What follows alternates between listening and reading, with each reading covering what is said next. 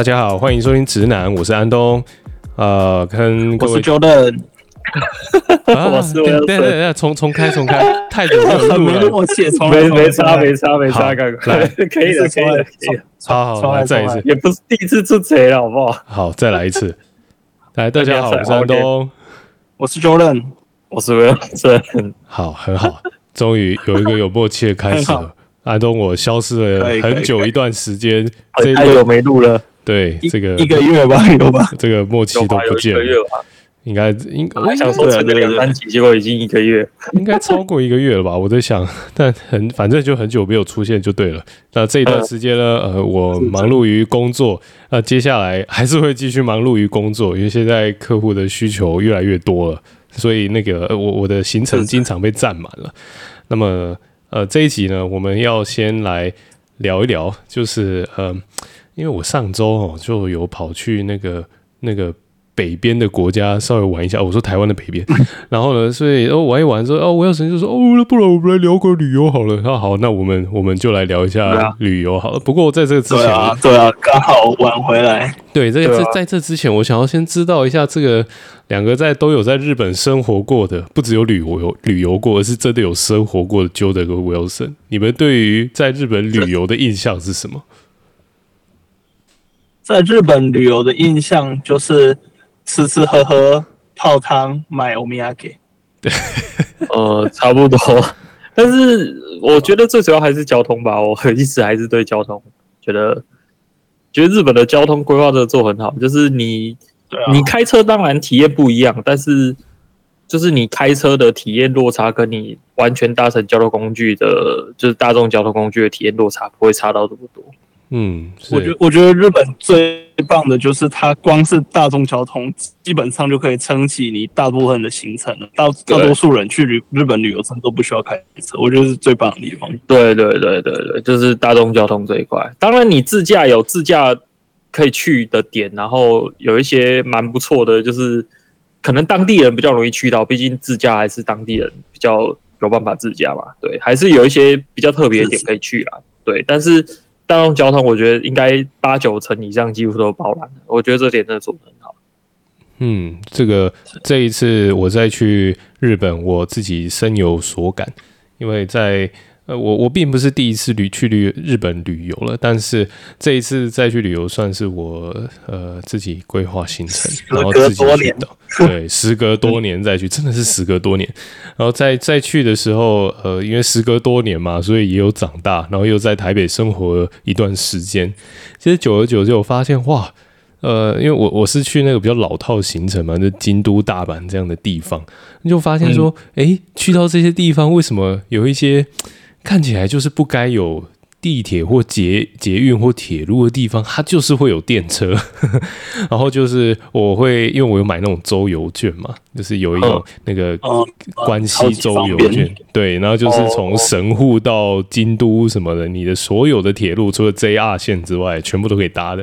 然后我就去把它搭爆，这样 就是一直一直去搭一些很冷僻的铁路啊，像京都有去搭那个。比较少人搭的蓝山电铁，那个叫金福电车。那我就就是，呃，我发现铁路可以到达一些，哇，这个有一些很住宅区的地方，就是在那附近，你无论如何你就有铁路，那你铁路就可以衔接到京都的市区，甚至直接去大阪都有。那我觉得就是，呃，光是坐铁路这一点，它的转乘系统啊，还有在一些鸟不生蛋的地方都有地铁站，这一点让我觉得。啊，回来台湾又每次又觉得又又不太能适应了，就是他那个去哪里又不需要靠机车，走路一下就好了。但我不知道说，像 Wilson，你现在不是在日本旅游，你是长居在日本，好住一年以上就算长居长居了嘛？那你你 OK，你你现在还会有那种旅游的感觉吗？还是你就觉得啊，这样你再回来台湾很不适应呢？会啊会啊，其实你刚才讲那个铁路，我超有感的，就是就是来日本之后。算我算算是技术宅吧，对，应该这样讲，算是一个技术宅，所以就会觉得，就对他们更能够理解为什么会有铁道迷，嗯，这种群体。那、嗯、我我我算是半个铁道迷啊，但是我就是很喜欢他们铁道的部分是在于他们的技术规划，因为他们很多铁道就像刚才讲，他们觉得那种很很冷僻的地方，为什么都会有铁路，嗯嗯，但是他们就会用他们有一些蛮特别的技术方式去想办法降低它的运行成本。嗯嗯，我觉得这点蛮厉害的，就是他们 cost down 也是蛮会 cost down 的，可以这样讲。嗯，对，所以他们有些你你去京都，我不知道你有没有搭到，他们京都有很多那种很像巴士的铁路，就是它只有一节，嗯，然后它旁边也没有任何围栏，你就是上车的时候，车上会有一个验票收票的，对对对对对，有，就是他他们蓝山电铁就是这一种类型的铁路。对对对，又又或者是他们有那种单线但是双向的铁路，嗯，就是它它会在就是你月台会有两侧的铁路嘛，所以它会在月刚好它的时间点就规划在月台的时候交汇，嗯嗯，然后其他地方全部都是单线，所以它就不用 maintain 双线的，它就是维持它只要去维护那个单一条铁道的成本就好了。对对对，但是它。同个时间是有双向的铁路在运行的，是的，是的，只是到月台之后才交汇，是的，是的，成本直接降了五十趴。对对对，就是他们有很多这种我觉得很神奇可以 cost down 的方式，然后你去看他们规划，我就觉得很有趣。所以，所以我真的觉得他们大众交通这这部分规划真的是蛮厉害的。是的，这个我有特别留意到，因为现在自己也开业做生意嘛，那。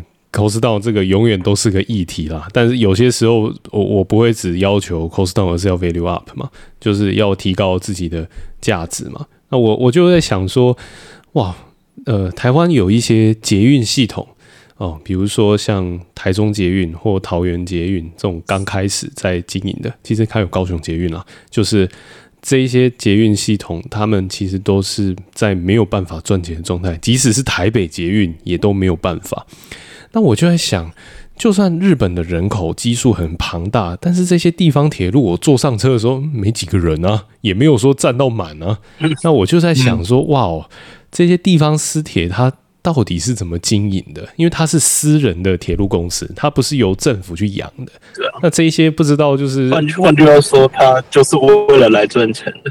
是啊，它是地方铁路，对啊，它是私人铁路。那它到底有有什么办法可以维持这么久？当然我知道日本铁路也有破产的啦，但是就是我我不知道两位对于这个有没有什么研究？这真的是我非常好奇。他们也是有很多失败案例的啦。哦，对吧？就还是会有很多失败案例，我也是很常听到他们讲一些失败案例，又或者是半失败品。你像我前阵子，我好像有给 Jordan 看过，好像没有。反正就是我前阵子有去伊豆那边嘛。嗯，其实我我我觉得啦，就是你有时候去到别别的县，跟出国没两样。对，就是以我自己在日本，日本真的假的？我我我去京都、大阪，我都觉得跟出国没两样，就是差太多。就是风情之类的，或者是那边的建筑各方面，嗯，或者是甚至是饮食习惯，有时候你会觉得哇，真的是差蛮多的，就是有点像，已经蛮像出国了。说实在，真的啊。像我去伊东那边，他们那边有一条很特别的铁路，听我听别人说的啦，就是听日本的铁道迷说的，就是 他们说那条线算是 cost down 的失败案例。嗯嗯，所以那条线超级贵。嗯，它从它的距离大概就是横跨东京这样的距离，嗯嗯嗯。但是你横跨东京，你大概的票费大概就是呃五六百块日币吧。就是如果你在东京搭的话，是，对。但是它那条线可能因为真的搭的人太少，然后各方面的因素加成，它那条线我去搭要五千块。对，但是。它那条线的车厢很特别，它那条线的车厢是面面向两侧的，就是我们正常来讲，我们是面向行进方向嘛。是，但它那条线的车厢是面向两侧，所以它在开过去的时候，你是因为它刚好在海走海线，所以你是直接面海，是所以风景超很很美，就是你是直接坐着观海这样，因为它是面向两侧，哦、那它走海线嘛。嗯，对，就是一条很特别的路，但是很贵。嗯。嗯嗯 就是也是算 cost down 的失败案例啊，听你们讲，那倒掉的也是一堆啦，然后或者是什么规划的时候看衰的也是一堆。肥肥宅快线就算是一条呃规划很成功的铁路哦，就是一开始大家都看衰，但是它确实有带动地方经济。是的，你你的那个肥宅快线是从你们那个叫什么竹坡是不是？直接直接一条线到秋叶原吗？对啊对啊，那它是它算是什么特级列车吗？没有，它它就是私铁，私铁哦，是哦，它就是私铁，对，哦哦哦，原来原来是这样子。好，那这个我们讲完日本这一些啊，我不是就刚刚 Wilson 讲的是关东地区，那我安东我这次去的是关西地区。那那个 Jordan 有待过九州地区，那你你之前九州地区，对我记得九州也有州州游券啊，我记得。对，那你待九州有什么心得？九州。最最特别，其实九州私铁不多，因为关最多私铁其实就是关东关西。其实九州没有什么私铁，就可能顶多呃，我印象中好像就两条而已吧，可能可能还有更多，我不是记得很清楚。但是九州私铁真的没有很多。那九州我记得最有名的应该就是九州的 JR 九州吧，因为。以前 JR 是一整一整块嘛，也就是说每一个全部都是一家公司，嗯、但他们后来拆分了嘛，有什么 JR 东日本、JR 西日本、JR 北海道、JR 九州。嗯，那其中 JR 九州在他们拆分之后呢，JR 九州是常年业绩垫底，基本上就是赔钱赔到脱裤的那一种，就是他他基本上这条线不赚钱，所有线 JR 九州线全部都不赚钱。那因为我觉得这跟地方也有关系了，因为因为九州这个地方它中间全部都是山，所以它的那个。呃，聚落跟聚落之间的那个距离非常长，然后它啊，基本上因为你中间没有办法走山路嘛，你只能从边边这样绕过去，就跟台湾有点像，就是台湾铁路没有从中间切的，它都是绕绕环台这样子，对，所以。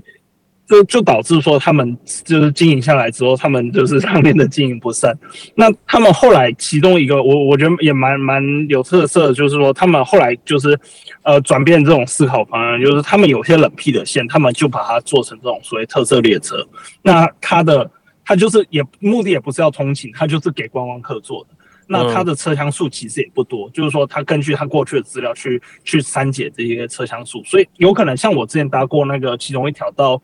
呃，九州一个蛮有名的，就是有温泉的观光景点，叫做游步院。那它就有一条叫做游步院之森的铁路，那它其实就两节，然后你一定要预约，所以它就可以根据这个来调控他们的班班次这样子。嗯，然后他在那个车上，他可能例如说，诶，他有卖一些呃特色的东西，就只有在那个车上有卖。那这样子就会吸引，像刚刚 Wilson 也提到这种日本蛮多这种铁道迷，他就特地就是为了去搭这条线。那包含像你这些外国观光客来的时候，哎、欸，看到这个东西也蛮特别，你在其他国家可能也看不到，那大家也会跑来搭这条线这样。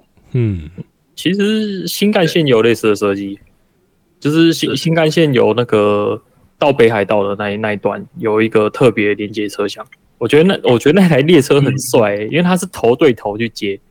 就是新干线的鼻子对鼻子，就是它是两节完，它是两辆完整的车厢，但是它是头对头接在一起。啊，它因为它到北海道的人数人数不多嘛，所以它好像在仙台那附近会解联，然后剩下两节车厢继续往北海道走这样。哦，北北海道需求这么低，两辆完整的都有车头的车接在一起。哦，是。嗯，就我风阻还怪怪的，就就哦不会啊不会啊，你你我你可以去看它那个图片啊，它是两个头对头接在一起，所以它是流线曲线对流线曲线哦，就蛮特别的，蛮特别，也是很神奇，对啊，对对对，蛮特别的，真这真的是很特别。不过就我所知，北海新干新干线北海道那里是不是最近几年才完工的？那个是很晚期的事情了吧？疫情疫情前才才刚完。超级超级贵哦！从东京到北海道好像要呃两万二吧，就是坐飞机还比较便宜。不对不对，二十二万，哎，是吗？就是坐飞机应该还比较便宜啊，一万一万，哎不对，应该是二两万二，两万日币两万二，坐飞机比较便宜，坐飞机好像一万五吧，日币一万五。对啊，就是如果你要从关东关西要飞到北海道，最好是坐飞机，搭新干线实在是非常的昂贵啊。对，真的是我这阵子一直在看要怎么去北海道。不过，是说，呃，像 Wilson 这样子，你在日本，我看你九州也去过了，哪里都去过了。你现在是你是都是抓什么机会跑出去玩呢？是呃一边出去一边出去走走，一边思考实验可以怎么做吗？还是？其实其实我还是比较多在中部地区啊。哦，对啊，就是东京周边。虽然说我是住赤城县啊，所以我现我。现在北部比较没有跑那么多，什么秋田啊，或是青森那边，嗯，或者北海道我也还没去过。是，青青森已经到快要到北海道了，那已经是非常北边的地方。青森就在北海道的下面，对，就就差一个 跨过那个隧道就过去了。对 对对，啊、呃，是的，是的。我这一次除了坐铁路之外啊，这一次我到日本，因为因为我这个人哦，并不是很喜欢走那种很大的观光景点的的人，因为那那些地方都代表就是泛滥的观光客。当然有一些。基本的景点啊，金阁寺啊，这种还是有去看，因为还是觉得很漂亮嘛。尽管要看，还是有一定。嗯、金阁寺就是最泛滥的，对，它很泛滥。但是就是有是选在金阁寺黑门市场啊，对，那些就是一大堆观光客的地方。那我我的方法就是会选在那个他要准备闭馆之前，要准备闭门之前的大概半小时到，那时候就会少很多人。然后那时候要，小心一点呢，有时候他们那个最后入场时间就是闭门前半个小时。对对对，就是有算有算好，想说，哎，金阁寺的经验好像就是去，好像他在前半看半小时就够了，就是也不需要到半小时啊，其实二十分钟大概就够。然后就去稍微看一下。金阁寺重点就是那个庙而已，就是那个金阁。对对对。然后呢？金对，就那个屋顶。对，那还有那个。金箔嘛，这样对，然后去拍那个倒影成对影成三人的那个湖景，这样，然后那个跑拍完了走了，然后结果发现，其实这次去日本有发现有一件很有趣的事情，然后也不太会遇到观光客。那这是在京都的，这是在京都发现的，就是京都的那个很多有很多条那个什么几条通有没有？还是什么九条、四条、五条有没有？然后那里就是都是满满的都是商店街。啊，百货公司也一大堆，嗯、然后就是哎、欸，走去某一天呢，去那个锦市场吃完一些东西之后，那里也是一堆观光客。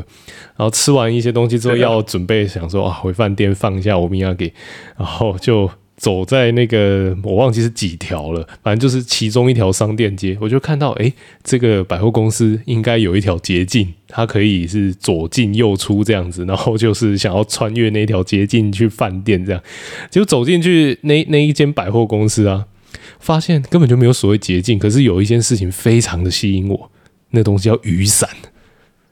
哦，你说爱心伞那种啊？不是，是他们日本的百货公司卖的雨伞。然后呢，在台湾这件事情从来不吸引我的，因为台湾雨伞就是一字排开嘛，你要哪一种就哪一种。那日本也是一字排开，可是它一字排开全部都是设计伞，就是非常漂亮，然后它的功能性也很好的。然后还有那种就是我。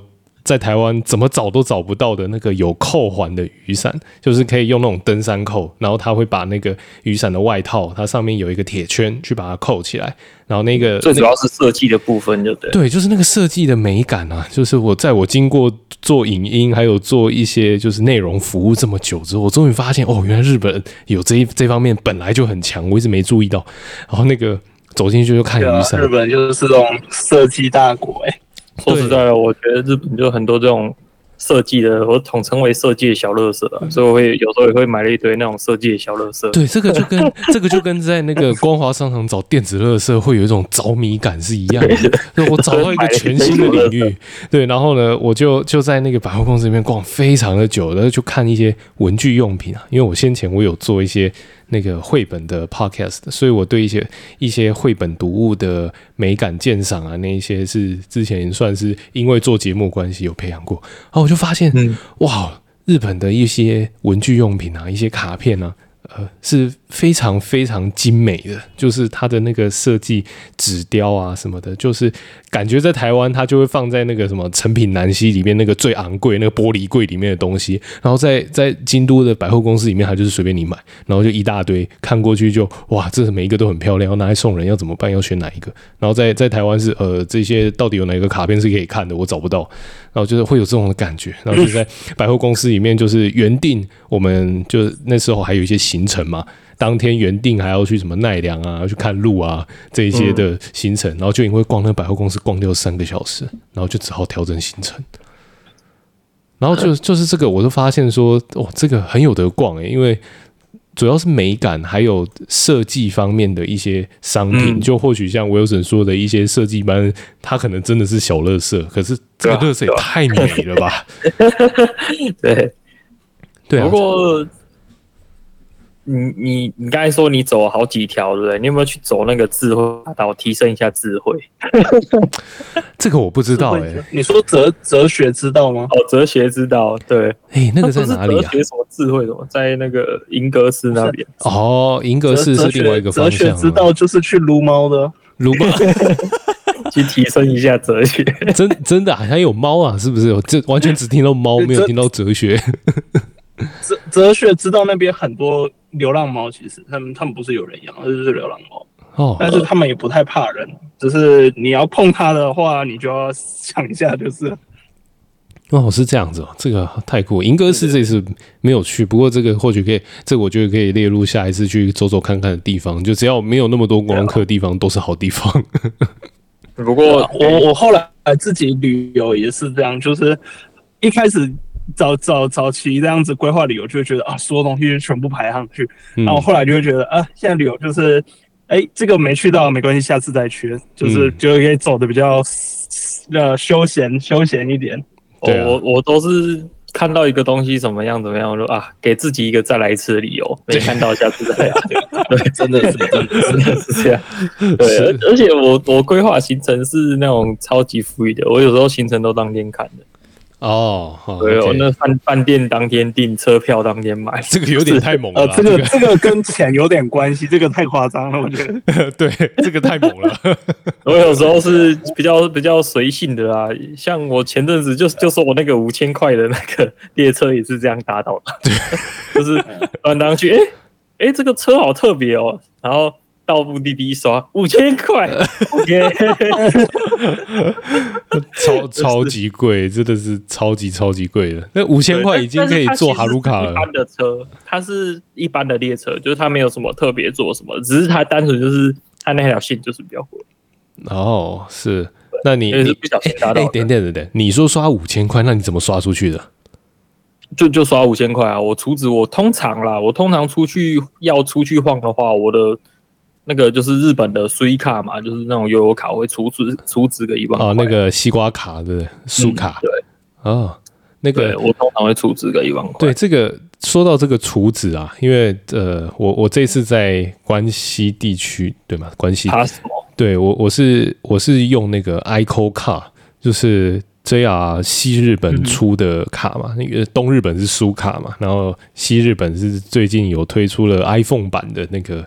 那个 ICO 卡，那我就每次在刷东西的时候，我就哎、欸，哦靠，钱不够了，然后赶快加值。所以我我我我有点好奇，就是方便你在下车的时候，那个加值有些时候是需要时间的。但如果你没有刷过的话，还还是你就是都准备好，就是准备没没刷没刷过就就在储值啊，也没什么啊，因为他那个机器就都在旁边啊。不然的话，你再不会用那个机器，你直接去找账务员。哦，就它并不是都会有那个。哦，你是指说你已经不是在你不是在列车上出刷卡的，你是在车站刷卡，是不是？对啊，对啊，对啊，就是出站出那个闸口的时候刷那个卡。哦，原来我以为是像，因为像京都的是有一个私铁，就是蓝，刚刚我有提到蓝山电，哦，对，就在车上的那种嘛。对，那种就车上那种也可以储值啊。那个，对，它也可以储值。对，但就是呃，你在那个当下，就是车子准备要走，然后一直在那边，就会觉得压力非常大，这样。还好啦，还好。所以，所以你要到到站之前，你就要先处理好。其实，如果你你常搭那种大日本大众的话，你会发现，如果如果你有搭公车，特最特别是，因为公车他们有些他会投零钱。是。那所以他们就会有个零钱机在上面，你也可以一千，然后上上去换零钱。是，所以你就看到有些人他就会赶快跑去换零钱，趁那个公车停还没有停的时候，他就赶快跑去换零钱。嗯，对，他可能还离他可能还有两三站，但是他就赶快去跑去换零钱。哦，因为日本的唯一一个最最一个核心的精神就是不要给人家添麻烦。对，你在那边换钱换那么久，爱下车不下车，觉得很麻烦了。对，所以啊，有些不找零的，可能就就直接给他了。嗯，是的，对，哎、欸，其实讲到这个，又让我想到，因为我们实验室最近来了一个欧洲的，他说欧洲那边的铁路有那种好像夏季期间什么三个月，你可以花日币大概十几万去买一张票，然后他那张票是可以环游整个欧洲的。哇哦，哇哦，就是可以跨国的那种，就是环游整个欧洲的。嗯，然后搭到爽是。这个好，我我有听过这件事，就是因为欧欧盟现在在倡导减碳嘛，他们希望你少搭一点飞机，所以那个那个欧盟的整个系统，他们好像就联合起来说，你就买一张类似那个欧洲周游卡，整个西欧嘛，还是要到哪里？对，然后你那个铁路坐到坐到过瘾这样子，好像有听说这个，哎，这个我蛮想买的，蛮想试，可是要在欧洲住很久。对，这个我也不太确定。那美国呢？嗯 Jordan 是不是连美国铁路都还没搭过？对不对？没有没有，从来呃，你要说有算算有了，哦。那个纽约地铁是吗？地铁是一个，我有搭过纽约的地铁跟波士顿的地铁，然后加州这边地铁我有搭过。我们这边一个叫做 BART，它叫做叫什么湾区捷运之类的，反正就这个我有搭过。哦，然后。对我，我就因为我搭过大部分就是这种地铁的那种，就是长程的这种铁路，什么从加州搭去其他州这种这种没有搭过。加州有有地铁哦？有有有，在在其实，呃，我记得洛杉矶地区好像也有，但我从来没搭过。哦，啊，旧金山地区湾区这边这边的就比较多条一点，这边好像有四条。哎，我想想。这边好像有三条这样子，就旧金山自己有一条，然后整个湾区有两条。哦，我还以为整个美国人就只信奉开车这件事。但基本上你搭过，你就会觉得你还是开车算了。我我觉得这个东西跟高雄捷运有点类似，就是从你家到站那么远，那你与其你先到那个站啊，再到目的地，按了不如直接过去，这样比较快。嗯嗯嗯嗯。这个深深有所感，因为如果离捷运站太远的话，就是基本上也没有什么想要搭车的动力了啊。就是那个，你就想说啊，大家就干脆自己开车算了啊，都到这了，那我就继续开下去了。对啊，对啊，对啊，对啊，对啊。哦，这个没没很少有，我相信很少有国家的那个捷运系统或者是地铁系统密集程度可以像做到像日本。关系跟关东这样子这么夸张，嗯，就是基本上站到站之间，你就算用走的也不会到很远的那种感觉。对啊，甚至是不同条线。我我上次去去波士顿，我蛮有这种感觉，因为他他那个地方也算是蛮密集的，所以就是你你从这一站出去啊，你可能要走到下一站去转车或者干嘛的，就是其实它距离都不会太远，大概都是十五分钟会走到去。嗯嗯嗯，而而且还有我之前到规划了，嗯，对。对对对，就我之前去波士顿之前就有听人家说，这个波士顿的地铁是美国最好的。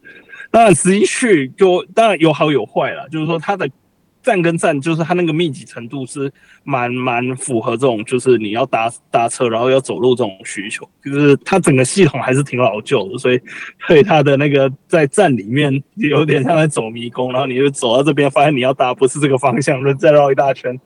嗯，日本也会，日本也会啊，对 对对，就是蛮复杂的，是就是老系统嘛，就是这个是这个我也很有感觉，就是在京都在转乘那个金板电车跟那个京都地下铁的时候，有些时候在那个。他们的地下连通道走的时候会走一走，又走到哪里去 了？就是对对对，哎，这里是哪里啊？就不会，我就是到了日本之后，如果长期在台北生活的话，就会觉得说这个转乘实在是有点麻烦，因为台北捷运有太多的系统，就是你走出来 就是下一条线，走出来走去对面，对啊。对，我我觉得那个那时候去京都车站，哎，京都还是大阪的那个，哇，也是超级复杂，是走到迷路。对，不然的话就是走走过去绕一绕，然后发现哎，这里有一个不同的楼梯哦，走上去一看，哎，原来跟我原本那个距离就几公尺哎，就是我原本进地下道的那个是几几公尺。它的标示哦，就是我我会说哈，它的那个转乘标示啊，因为有可能是因为大阪跟京都他们的地下铁历史很久了，所以它的那个转乘标示它并没有说也更新到一种非常明确的的那个，就是对于行人很友善。就是你在那二十个出口里面，每个出口全部都有标示，那个我是觉得比较少了，所以就是只能这样子慢慢的自己看说，哦，它那个到底在哪里，或者打开 Google 地图再看一下我到底在哪里。但是还好是说日本的 Google 地图它的标示很仔细，变得很完整，对，它超仔细的。不过他们的地铁，就我目前为止的印象啦，就是通常你就是错错，就是你进错出入口了。你已经刷卡刷进去了，你跟他讲，他通常都不用钱。哦，是哦，就是你在原原原从原本的那个路口走出来的话，基本上我现在我到目前为止，我走错的机都没有要叫我再额外付钱。哦，那是地铁应该是可以这样，嗯、但 JR 我确定是不行，是吗？我上次 JR 他也是就直接让我这样可以，你要你要你要跟他讲，我都跟你如果直接刷卡出去，他会他会扣你一个那个月台票是不是，月台费。但是如果你对你你走直接走去跟站务员说你你刷错了，然后你要出去，然后他就会帮你消那个记录。哦，对，因为他们他们有你知道他们有些是比如说 JR 跟私铁接在一起的站，嗯，那你从 JR 要转私铁的时候，你要先刷一个闸门出站，然后那个闸门会先扣 JR 的票，然后再他会进去私铁嘛，是，或是颠倒。那我之前就曾经有过就是。我出去之后，哎、欸，看到有一个闸门，这边可以出去吧？就我一刷，哎、欸，进去私铁就刷不出去，是，或者是我一刷，欸、还在 JR 里面 出不去，我就跟招务员讲啊，招务员一看你的票的那个记录，他就会哎、欸、直接让你出去，然后不用钱。哦，对，这基本上我目前为止遇到了，你只要跟张务员讲一下，基本上都不用钱。哦，对，那讲讲讲到讲到这个月台票，突然让我想到一个关东跟关西的差别。我之前看到一个迷因图，就蛮好笑的，嗯、就是在。在关东地区，你的 C 卡里面至少要有月台票的钱，不然你会连站都刷不进去。例如说，我月台票一百四，如果你你你的 C 挂卡里面只有一百块，你是刷不进去。嗯，但是在关西地区呢，那个你你只要里面是有钱，就算你那一张是零钱零块，你也刷得进去。可是你要出来的时候，你一定要有钱可以出来。哦，然后我之前看那个迷图，他就那个。那个西瓜卡不是有一只企鹅吗？而且他就说：“我我们这边才没有让这个穷人进去的门呢。”就是如果如果你连月台票都付不起来，可以，对，你连月台票都付不起的穷鬼，我们这里才没有人门让你进，超好笑。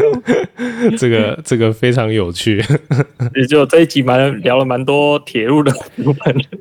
是啊，因为我觉得交通啦，交通的部分真的是还是要规划一下，蛮方便的。是啊，这个如果呃把各个线的那个线路啊，还有私铁的那个铁路线，如果只要是可以搞得清楚的。的话，其实，在关东跟关西，应该就是呃，要出行去哪里，其实都没有问题。那你随时是，比如说在关西地区呢，你想要从呃，今天想要从京都搭个车哦，我想要去一下神户，再从神户坐回来，这样也可以。这边我可以讲一下。跟那个铁路宅当朋友，还是就是跟那铁道迷当朋友，还是有好处。你可以去问他们，到底怎么搭优惠票什么的。哦，这个非常的重要。对，那如果有任何跟旅游相关的讯息，虽然我们不是旅行社，不过欢迎听众，你可以写信来问 Wilson，就是说，哦，如果我去日本，我要怎么搭铁路呢？特别是肥城快线要怎么搭？这个欢迎各位听众提问。好，那今天先再次跟大家说，好久不见。那这一集希望大家会喜欢。好，我们今天节目今天就到这边。好，大家拜拜，拜拜，拜。